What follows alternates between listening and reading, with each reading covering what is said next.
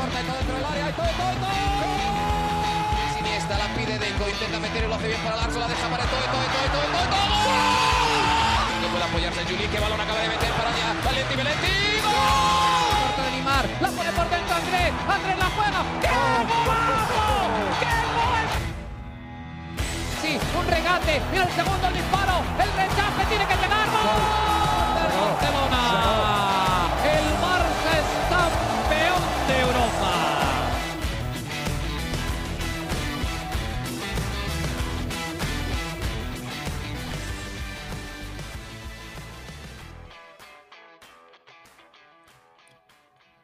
Hola amigos de ADN Barça, bienvenidos a una nueva edición de nuestro podcast. Hoy de madrugada acá en los Estados Unidos, justo después del triunfo del Fútbol Club Barcelona 1 a 0 en el partido amistoso ante el Real Madrid, el clásico de esta pretemporada en Las Vegas, ante un marco realmente espectacular en ese nuevo estadio de los Raiders del equipo de la NFL y que fue definido realmente por un golazo del brasileño Rafinha, que está marcando una gran pretemporada con el Fútbol Club Barcelona. Bienvenidos a ADN Barça, hoy con Alejandro Villegas, quien les habla nada más. Mariana Guzmán, por supuesto, no va a estar con nosotros, pero va a estar con nosotros el próximo lunes. Hoy de madrugada iba a ser muy difícil. Yo pude quedarme hasta tarde para ver el encuentro, pero para Mariana era muy complicado a estas horas de la madrugada, así que vamos a hacer un, algunos comentarios y después el lunes, por supuesto, haremos un análisis más en profundidad. Así que el Barça consigue su segundo triunfo de esta pretemporada, 1 a 0 ante el Real Madrid, que estaba jugando su primer partido de pretemporada eh, hasta los momentos, después de conseguir el campeonato de la Copa de Europa. Así que bueno, poner un poco en contexto toda esa situación y vámonos, vamos a repasar entonces el 11 titular del Barça el día de hoy. Eh, Marc André Testen estuvo en el arco, Ronald Araujo salió como lateral derecho, esos son algunos de los detalles, ¿no? Que tenemos que eh, notar ¿no? en esta alineación de Xavi Hernández, que por fin pudo estar con el Fútbol Club Barcelona, puso a Ronald Araujo nuevamente, así como lo hizo en el clásico del Bernabéu, que terminó con la goleada 0-4. Eh, Christensen fue nuevamente titular junto a Eric García, lo habían sido ambos como pareja de centrales en Miami. Jordi Alba fue titular en esta ocasión por encima de Alejandro Valdés, que igual jugó algunos minutos en la segunda parte. En el medio campo, Pedri, Sergio Busquets y Gaby mientras que en la delantera, Ansu Fati, Lewandowski y Rafinha. Y, quiero centrarme aquí un poquito, ¿no? Eh, obviamente el, debut de Robert Lewandowski, por supuesto que se lleva muchos eh, focos, ¿no? Porque es la figura principal de este equipo, es el principal fichaje del Barça en esta temporada y lo vimos, ¿no? Aubameyang ha hecho cualquier cantidad de goles desde que llegó al Fútbol Club Barcelona y, bueno, si no fuese por este fichaje del Robert Lewandowski, Aubameyang sería titular indiscutible, pero con la llegada del polaco, pues por supuesto cambian los planes, ¿no? Y aquí lo vimos, ¿no? Ya de una vez, es más, algunos teníamos la duda, ¿no? Si iba a jugar algunos minutos o no eh, Robert Lewandowski, pues salió de titular y eso creo que fue alguna de las sorpresas, uh, una de las sorpresas de este clásico, ¿no? Eh, por supuesto, Lewandowski, todos esperábamos verlo algunos minutos, pero yo pensé, por ejemplo, en lo personal, que iba a ser Aubameyang el titular en el ataque y que luego iba a entrar el Robert Lewandowski, qué sé yo, en los últimos 30 minutos o los últimos 45 minutos, dependiendo, ¿no? Porque ha sido variado realmente el plan de Barça en esta pretemporada. Pero bueno, eh, otra cosita, otro detalle para destacar, Robert Lewandowski entró con el número 12, no fue el 9 que ha tenido hasta los momentos Memphis Depay, fue el número 12, que hasta la temporada pasada pertenecía a Martin Braithwaite, pues no, ahora por lo menos en pretemporada, pertenece a Robert Lewandowski. Bueno, fueron parte de los detalles ¿no? de, este clásico. Así que eh, nada, vamos a repasar entonces poco a poco lo que fue este clásico partidazo. La verdad, muy intenso. Era un partido de pretemporada, pero mmm, creo que todos vimos en las imágenes, las peleas, las disputas, cómo entraban a cada balón, la cantidad de entradas fuertes de tanto del Barça como del Real Madrid varias amarillas para el Barcelona, una para Alba, una para Christensen, una para Busquets. Uno se dio cuenta que un clásico es un clásico más allá de, en qué momento se juegue de la temporada, ¿no? Ya lo habíamos visto, por ejemplo, acá en Miami hace unos años y lo vimos nuevamente ahora en Las Vegas ante un marco espectacular. Yo diría que había más madridistas en, en, en los aficionados, sobre todo escuchando después los, los pitos a Gerard eh, Piqué, pero bueno, ya hablaremos de eso. En todo caso, vamos a ir eh, repasando ciertos detalles, ¿no? Porque hay cositas que quiero destacar más allá de la victoria. Eh, ya vamos a hablar de Rafinha, por supuesto, el golazo que hizo el brasileño, pero quiero irme con, con ciertos detalles que quiero destacar de esta situación de, o, de este partido puntual, ¿no? Porque obviamente es el tercer partido de la pretemporada del Barça, no tiene mucha importancia más allá de simplemente tomar algunos minutos y más allá de que Xavi haya dicho en rueda de prensa posterior que cada partido contra el Real Madrid hay que ganarlo, sí, por supuesto que sí. Pero más allá de eso, me quiero ir con el plan de Xavi para ganarlo. No, no con las declaraciones de Xavi que quiero ganarlo, porque bueno, cada vez que uno juega cualquier deporte uno quiere ganar, ¿no? Uno, uno, no va a disputarlo para perderlo, sino uno siempre sí quiere ganar. Pero ¿cuál fue el plan de Xavi? El plan de Xavi fue repetir a Ronald Araujo, por ejemplo, en el lateral derecho. Eso me llamó mucho la atención. Había venido siendo, bueno, han habido varias opciones, ¿no? Eh, primero fue Sergio Busquets, perdón, Serginho Dest, quise decir. También estuvo Sergi Roberto en esa posición. Eh, han ido rotando, ¿no? pero no habíamos visto a Ronald Araujo, por ejemplo. Desde aquel clásico, creo yo, que no habíamos visto a Ronald Araujo muchos minutos en, esa posición, quizás algunos minutos en la Europa League, pero realmente no, no mucho, no ha sido realmente su, su fuerte. Cuando yo vi la alineación titular, fui yendo, sabes que la ponen número por número, la fui viendo y dije, ok, está Eric García Christensen y está Araujo. O mejor dicho, primero vi Araujo porque eh, va por números Araujo, Christensen Eric García. Entonces dije, bueno, ok, ya veo lo que está haciendo Xavi, está repitiendo el plan del clásico y, aquí hay que repetirlo nuevamente. Y se los comentaba a algunos amigos con los que estaba viendo el juego. El Madrid no es lo mismo si no está Karim Benzema. Y, bueno, coincidencia o no, los últimos 180 minutos entre el Barça y el Real Madrid, en los que no ha estado Karim Benzema, ha sido 0-5. El Barça ha hecho 5 goles, el Madrid ha hecho 0.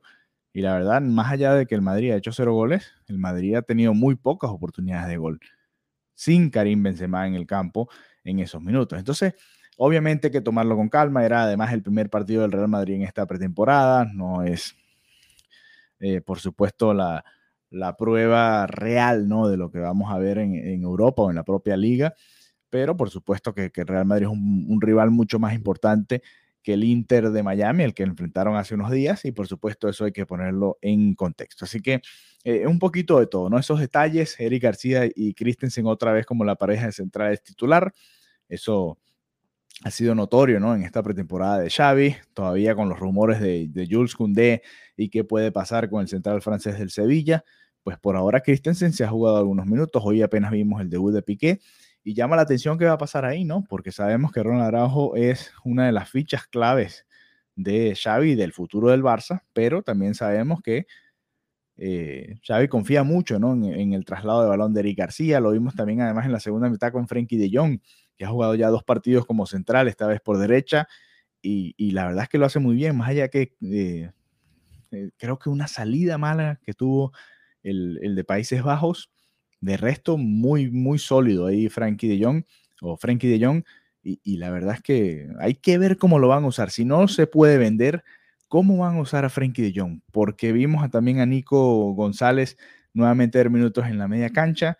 No ha sido la, posición de, de Frankie de Jong hasta ahora en estos tres partidos que han jugado de pretemporada y llama la atención un poco, ¿no? Pero bueno, eh, siguiendo en la defensa, Eric García creo que jugó un partido sólido. La primera mitad del Barça creo que fue mucho mejor que la segunda. Jordi Alba por izquierda, bueno, creo que da muchas eh, seguridades en cuanto a la tenencia de pelota, en cuanto al sistema. Obviamente en la velocidad y en, los desbordes se nota su falta de velocidad. Cuando entra Alejandro Valde se nota la diferencia ahí. Pero más allá de eso, y, y sobre todo leyendo los reportes sobre Marco Alonso, creo que va a ser esa la dupla, ¿no? Jordi Alba y, Alejandro Valdé por, por, el lateral izquierdo y, creo que hay que acostumbrarse, ¿no?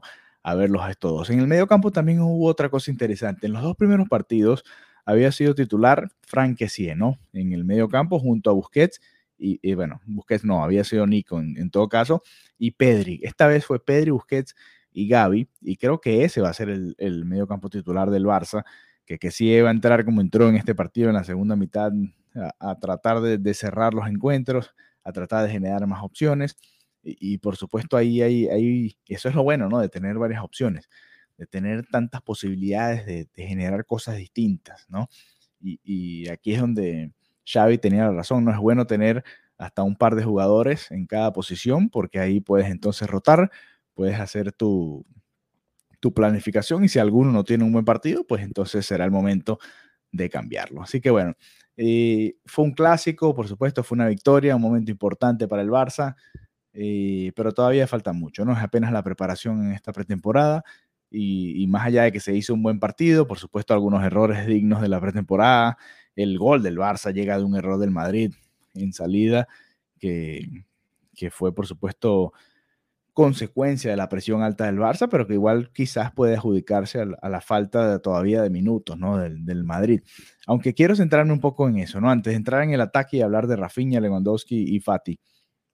La presión del Barça, yo les hablaba de eso en, Miami y ojalá pueda ser algo que se pueda trasladar a la temporada. Si el Barça puede presionar como lo ha hecho en esta pretemporada, creo que puede ser un equipo eh, muy, muy complicado de debatir porque los equipos les cuesta mucho salir. Por supuesto, el Madrid tenía mucha más calidad y, bueno, salió entre comillas con un mediocampo banca, si se puede decir, porque salió Valverde, Chomeni y, Camavinga, pero son realmente los fichajes del futuro. Quizás salió el Madrid del futuro, ¿no? A jugar ahí en este partido. Después entró, por supuesto, Modric, Cross, Casemiro y vimos un partido incluso más parejo.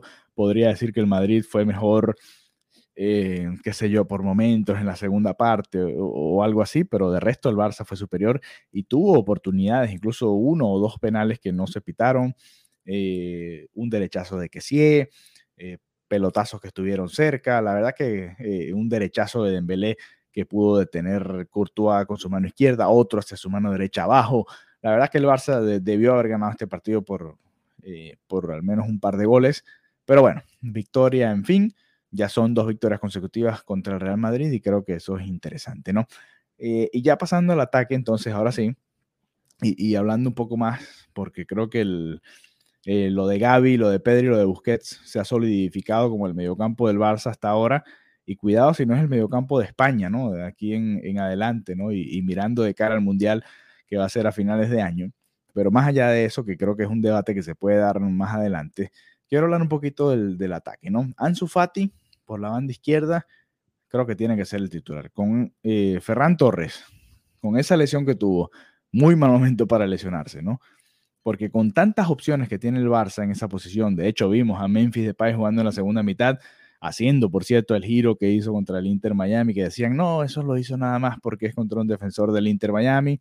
Bueno, lo volvió a hacer contra el Real Madrid, que es en estos momentos el actual campeón de Europa. Así que eh, tiene su valor, ¿no? El, jugador Memphis Depay estuvo cerca hoy también de, marcar un gol, pero bueno, lamentablemente no cayó. Pero más allá de eso, y volviendo un poco a los que jugaron de titular, Ansu Fati, Lewandowski y Rafinha. Creo que esa es, y por lo menos en mi opinión, Alejandro Villegas, aquí en ADN Barça, ese debe ser el tridente titular del Fútbol Club Barcelona en esta temporada. Me gusta muchísimo lo de Rafinha por esa banda, más allá de, los goles y de las asistencias que ha hecho hasta ahora en esta pretemporada. Eh, por supuesto, Lewandowski está tomando el calor. Es difícil eh, pedirle a un jugador como Auba, por ejemplo, que ha venido marcando goles, no ha dejado de hacer goles desde, que llegó al Fútbol Club Barcelona, que, acepte ese rol. Pero bueno, es lo que hay en estos momentos. Y cuando traes un jugador de la talla de Lewandowski, el bota de oro de, Europa, del mundo, en estos instantes, bueno, pues tienes que aceptarlo, ¿no? Eh, y, con Ansu Fati por esa banda creo que no hay dudas. Hoy vimos, por ejemplo, en la segunda mitad a Rafinha jugando por ese perfil y sí, al momento de centrar, pues sí genera alguna otra peligrosidad, pues son unos centros diferentes, son unos centros que llegan de otra manera, pero la verdad es que a mí me gusta eh, un jugador que vaya hacia el medio, que, que, que pueda encarar, que pueda encarar y que pueda desbordar, y creo que Ansu Fati lo puede hacer, lo hemos visto también de Ferran Torres, pero creo que Ansu Fati es el mejor en esta situación. Así que me llama mucho la atención lo que puede hacer Xavi con este tridente, Ansu Fati, Lewandowski y Rafinha. Me gusta mucho, la verdad, esta mezcla y, vamos a ver cómo los maneja, ¿no? Vamos a ver, yo pensé, por ejemplo, en la segunda mitad al entrar Dembélé, que Dembélé iba a entrar en esa posición de Ansu Fati y que Rafinha se iba a quedar por la derecha. Pues no, vimos a Rafinha por la izquierda, Dembélé por la derecha. Y bueno, eh, No estuvo tan fino como estuvo contra el Inter Miami, pero bueno, también son, son rivales distintos, son porteros, por supuesto, ni comparar al portero del Inter Miami con Thibaut Courtois, que fue nuevamente el mejor del Real Madrid y que terminó evitando que el Madrid se fuese goleado hoy de este partido en Las Vegas. Así que nada, eh, un poco algunas observaciones, por supuesto, este, entraremos en más detalles a lo largo de la semana conversando con Mariana Guzmán. Fue un triunfo importante, el Barça eh, dominó más allá de que la posición al, final eh, fue para el Real Madrid, el Barça tuvo muchas más oportunidades, el Barça apenas aceptó un tiro entre los tres palos y fue el disparo de Fede Valverde eh, que fue al poste, ¿no? Con el partido 0 a 0. Y, más allá de eso, hay, hay, pocos detalles, ¿no? Lo de Frankie de Jong como defensa. Mm, me gusta porque la salida de balón es muy limpia, se pierden muy pocos balones, esa es la realidad. Lo de Sergio Roberto como mediocampista, eh, a, mí, a mí siempre me ha gustado, a mí Alejandro Llega siempre me ha gustado mucho más Sergio Roberto como mediocampista que como lateral derecho. Esa es mi realidad con este jugador. Eh, Memphis Depay, yo siento, tengo un sentimiento que no sé si lo van a poder vender y, que se lo van a tener que quedar y que va a ser un jugador de esos que va a venir desde la banca y que va a aportar muchísimo, así como el propio Aubameyang, así como el propio Dembélé, que creo que está perdiendo un poco la partida con Rafinha. Eh, Gerard Piqué jugó sus primeros minutos de la pretemporada y, bueno, realmente se nota, ¿no? La, jerarquía que tiene Piqué ahí en defensa fue pitado, muy, muy pitado por la gran cantidad de aficionados que había del Real Madrid ahí en Las Vegas. Eh, Serginho Des no jugó mal tampoco. tuvo un disparo que, por poco termina en un golazo muy parecido al que, el, que había hecho con los Estados Unidos en ese eh, partido eliminatorio rumbo a Qatar 2022. No sé, me gusta mucho lo que estoy viendo del Barça. Tiene muchísimas opciones Xavi. Creo que todos están jugando muy bien. Creo que todos están teniendo la intensidad que se le pide al Fútbol Club Barcelona. Este partido se jugó como un clásico como se debe jugar, más allá de que era pretemporada, más allá de que era apenas el tercer partido para el Barça en esta pretemporada, era el primero para el Real Madrid. Se jugó, se peleó, se disputó, se luchó y, bueno, creo que eso es algo que, que se le pedía a este Barcelona, ¿no? Que no solo jugara bien, sino que además le pusiera corazón, ¿no? Le pusiera ganas a ese tipo de partidos y creo que lo estamos viendo. Así que eh, nada, esperar a ver qué sucede. Eh, hoy lamentablemente no pudimos ver a Pablo Torres, a Abde, yo se los comentaba, a Alex Collado, jugadores que sí vimos acá en Miami, que era muy difícil, ¿no? Con, toda esta cantidad. Pjanic, que viene llegando de, ser papá y, de reincorporarse a, la dinámica del Barça. Hay demasiadas opciones, hay muchos, muchos puestos que se están jugando, muchos puestos que tienen hasta tres buenos jugadores para, para realmente ganarse algunos minutos y creo que va a ser difícil para Xavi, pero es un problema agradable, es un problema agradable realmente y así llega el segundo triunfo del Barça. Y a ver ahora eh, qué va sucediendo. Si nos seguimos llevando nada más por las alineaciones de Xavi en esta pretemporada, que ya van tres juegos, pareciera que Ansu Fati es una fija en el once titular. Pareciera que Rafinha es una fija en el once titular. Vamos a ver qué sucede contra la Juventus. Lewandowski también pareciera una fija después de haber pagado lo que se pagó y por ser el personaje que es. Pedri parece una fija en su posición, por supuesto, igual que Sergio Busquets. Gaby, eh, ahí estaba la duda porque que sí había encontrado los dos primeros eh, los dos primeros partidos muchos minutos como titular, pero Gaby ya marcó gol, ya jugó este partido como titular y la verdad lo jugó bien. Eh, Alba, sabemos qué está sucediendo con Alba, va a ser el titular en el, lateral izquierdo. Eric García y Christensen, que han jugado muchísimos minutos en esta pretemporada como titulares, creo que no van a ser los titulares, creo que va a ser Araujo y Piqué, si me preguntas a mí, pero ya veremos qué sucede con Dest a la derecha y Marc Andrés Estén en el arco. En todo caso, se le vuelve a ganar al Real Madrid ya en los últimos 180 minutos. Son cinco goles a favor, ninguno en contra. Rafinha marcó un golazo y ha marcado dos goles y, y, tiene dos asistencias en sus primeros partidos con el Barça.